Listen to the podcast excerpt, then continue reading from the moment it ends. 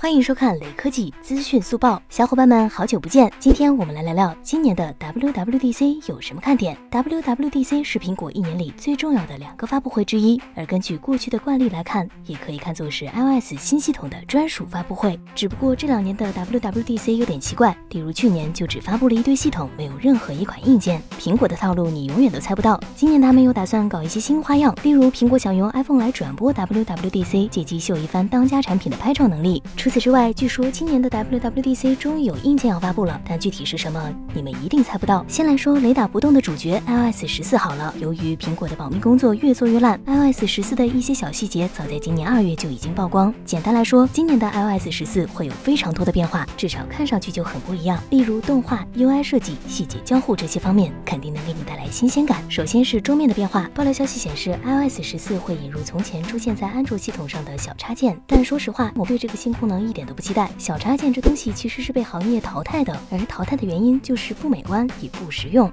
试想一下，如果桌面小插件和 App 图标不规则的混合在一起，这不光是使用效率的灾难，也是美观性的灾难。iOS 十四第二个被曝光的新功能是系统级的卡片式来电显示，这个功能对安卓用户来说就已经很常见了。这个功能的意思就是来电通知会以小卡片的形式出现，并悬浮在手机顶部，而不是像现在这样把屏幕完全占据。除了这些相对重要的新功能外，iOS 十四还会加入对 Apple Pencil 的支持、AR App 和第三方应用预装、第三方壁纸包支持等等。不过这些功能相对来说没那么亮眼就是了。至于其他系统，例如 WatchOS、macOS 等等，暂时还没有太多的消息，大家可以耐心等等。去年的 WWDC 只有系统没有硬件，大家都在猜测苹果是不是要转型，专心做软件和服务。实不相瞒，当时我也是这样想的。但从今年的情况来看，情况可能又有变化。爆料消息告诉我们，今年的 WWDC 很可能会出现新硬件，但并不是 iPhone 或者 iPad，而是非常受欢迎的 AirPods。或许大家已经猜到了，将要发布的新品可能就是传得沸沸扬扬的头戴式 AirPods，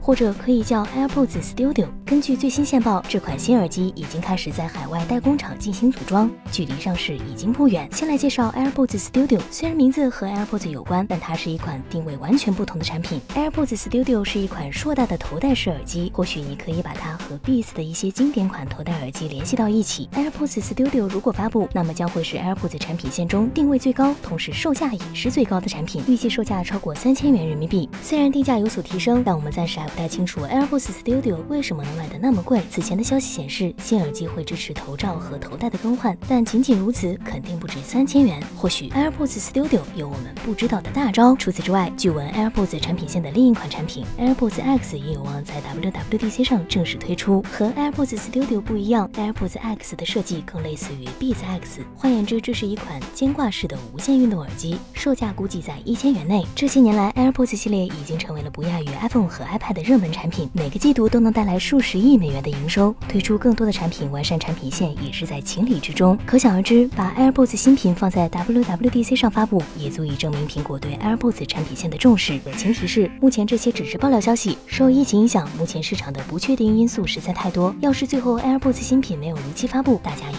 不要惊讶。虽然说 WWDC 是面向开发者的活动，但其实也是指明苹果业务方向的风向标。WWDC 的重要作用之一，就是告诉开发者苹果未来前进的方向，好让开发者针对性的为消费者开发软件和功能。从营收数据来看，iPhone 依然是苹果的核心业务，但所占的比重已经不如从前。对苹果来说，他们必须要摆脱 iPhone 依赖症，找到新的营收增长点。这些年来，AirPods 表现强劲，苹果加大投入似乎也是理所当然。软件服务也好，AirPods 也罢。总之，苹果的目的很简单，就是在下一个十年里保持辉煌。本期就讲到这里啦，喜欢视频的小伙伴不妨给个三连支持一下，我们下期再见。